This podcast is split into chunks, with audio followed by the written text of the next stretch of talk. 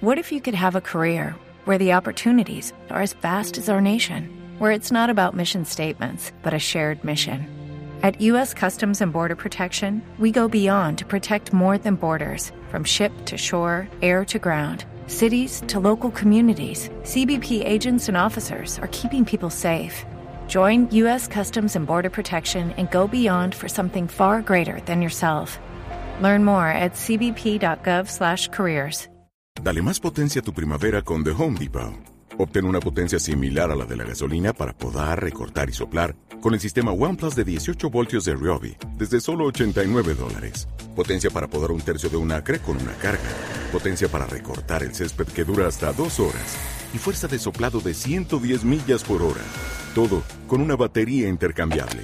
Llévate el sistema inalámbrico OnePlus de 18 voltios de Ryobi. Solo en The Home Depot. Haces más. Logras más.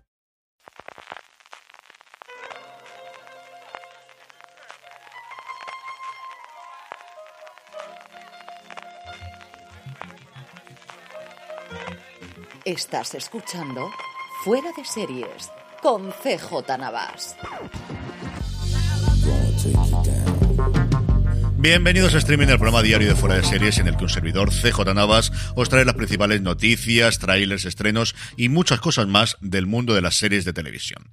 Edición del jueves 9 de junio. Comenzamos como durante toda esta semana con los nuevos premios Peabody de este año, dos series más que se unen a las ya premiadas. Por un lado, We Are Lady Parts, la serie inglesa de Channel 4, que en Estados Unidos se puede ver a través de Peacock. Y sí, esto también me sirve para decir que a ver cuándo de una puñetera vez llega a España Sky Showtime para poder ver la serie de Peacock y Paramount Plus. Cerramos el paréntesis habitual. Como os digo, Weird Lady Parts, que ya está renovada para una segunda temporada, es uno de los premiados. Y el otro es Aquellos sumarísimo de Fred Savage, el intérprete de la versión original o de la serie original, mejor dicho, que actuaba aquí como productor ejecutivo y como director de varios de los episodios. Por su mal comportamiento en el rodaje, no ha trascendido mucho acerca de exactamente qué quiere decir este mal comportamiento, más allá que algún que otro dimes y diretes que diría el expresidente.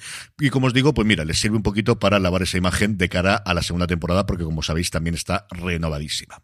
Entrando ya en el apartado de noticias, quizás la más importante a nivel de industria es la cancelación preventiva de Demimond, la nueva serie de JJ Abrams para HBO barra HBO Max, la primera serie en muchísimos años que iba a escribir y dirigir su primer episodio, que formaba parte del quizá el último gran acuerdo, el último gran contrato que se ha hecho para creadores y para equipos creativos en los últimos tiempos. La razón parece ser 200 millones de dólares, que es lo que quería la productora Bad Robot de JJ Abrams gastarse en la primera temporada, más de lo que al parecer va a costar la precuela de Juego de Tronos. Y es otro toque de atención de David Zaslav, del nuevo CEO de Warner Bros. Discovery, el que hasta ahora era de Discovery, que ahora se va a hacer cargo de toda la empresa fusionada, que ya había hecho recortes ha hecho muchísimos movimientos a nivel directivo, había cancelado alguna serie menor, pero este desde luego es una gran cancelación, cambia muchísimo el rumbo. Zaslav ya ha dicho por activo o por pasiva que igual no hay que gastarse tanto en contenido y hay que hacerlo mucho mejor y hay que hacerlo con mucho más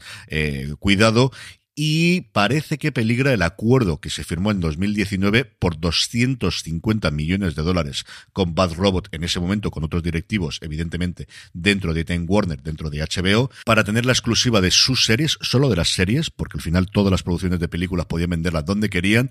Y como os digo, quizá puede ser el principio del fin de estos acuerdos inmensos que abrió la veda evidentemente Netflix con su fichaje de Ryan Murphy y que en la gran mayoría de las ocasiones no han dado los frutos que las plataformas esperaban. Veremos si consiguen a alguien que la compre. Yo creo que mirarán a Apple, donde Abrams ya colocó una serie de las iniciales del lanzamiento y de hecho estuvo en aquel evento en el que estaba ahora por Greenfield, en el que estaba Steven Spielberg, también él fue uno de los eh, presentes, una serie que luego ha pasado sin pena ni gloria y siendo totalmente sincero, es que ni me acuerdo de cómo se llamaba. Entiendo que mirarán a Amazon, a ver si les puede funcionar dentro de Prime Video.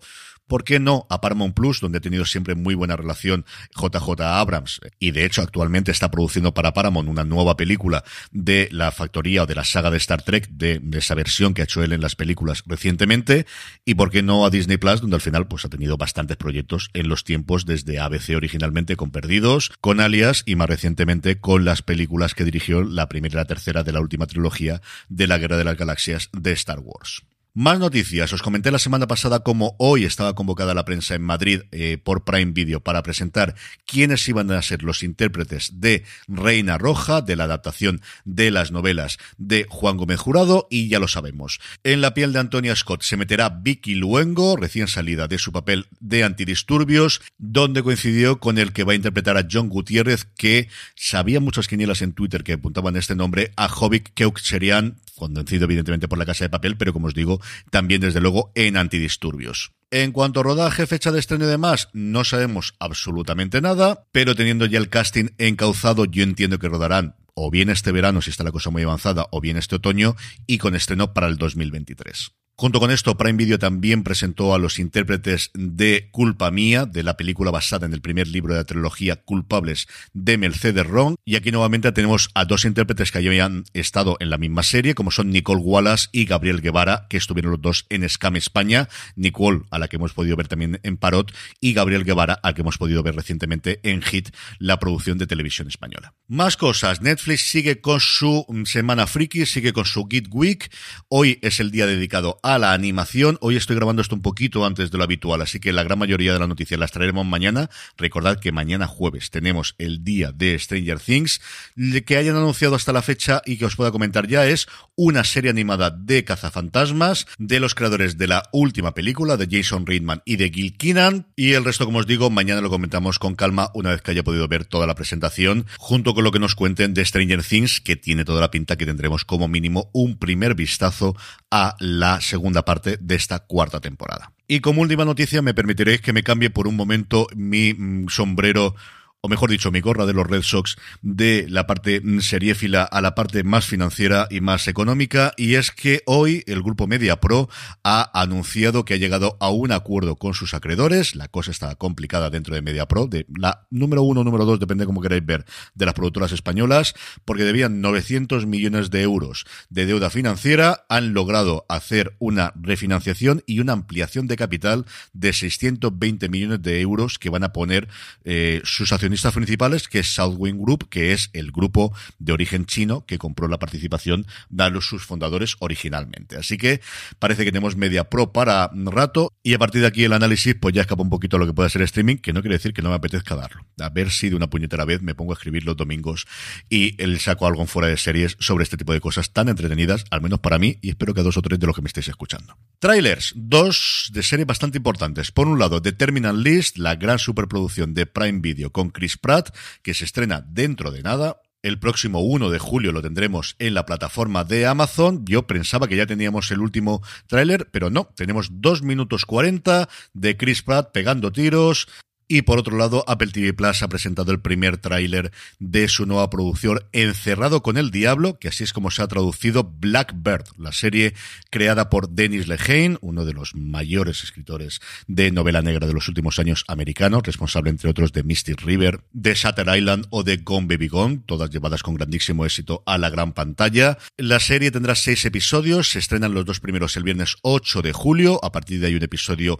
todas las semanas, como suele ser marca de la casa. La serie está basado en eventos reales y comienza cuando el futbolista estrella del instituto, hijo de un policía condecorado y traficante de drogas convicto, Jimmy King, es sentenciado a 10 años en una prisión de mínima seguridad y se le proponen dos opciones. O bien cumplir su condena tal y como le han sentenciado, o bien entrar en una prisión de máxima seguridad y hacerse amigo del presunto asesino en serie Larry Hall. Los protagonistas como Jimmy King estaron Egerton, como este asesino en serie es Paul Waterhauser, Greg Kinnear, Spider Moafi también completa el reparto, que ha pasado a tener muchísima más relevancia porque es uno de los últimos papeles que ha realizado el grandísimo Ray Liotta.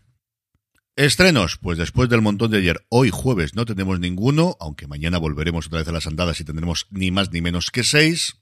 Y terminamos con la buena noticia del día y es que Sarah Goldberg, a la que todos hemos adorado en Barry, tiene nueva serie que va a simultanearla con el éxito de HBO. Se va a llamar Sisters, va a escribirla e interpretarla con Susan Stanley, que fueron antiguas compañeras en la Academia de Londres de Música y Artes Dramáticas, en las que van a interpretar a dos mujeres de Canadá y de Irlanda que descubren que son medio hermanas y se confabulan para ir a buscar a su padre alcohólico. La se va a emitir en Estados Unidos en IFC, se emitirá por streaming en Sundance y veremos a ver quién la puede traer en España porque la verdad es que me apetece bastante ver esto solamente con la premisa y sobre todo con ellas dos. Con este terminamos por hoy. Gracias por escucharme. Pasaros por fuera de series.com. Mañana volvemos un día más en streaming. Recordad, tened muchísimo cuidado y fuera.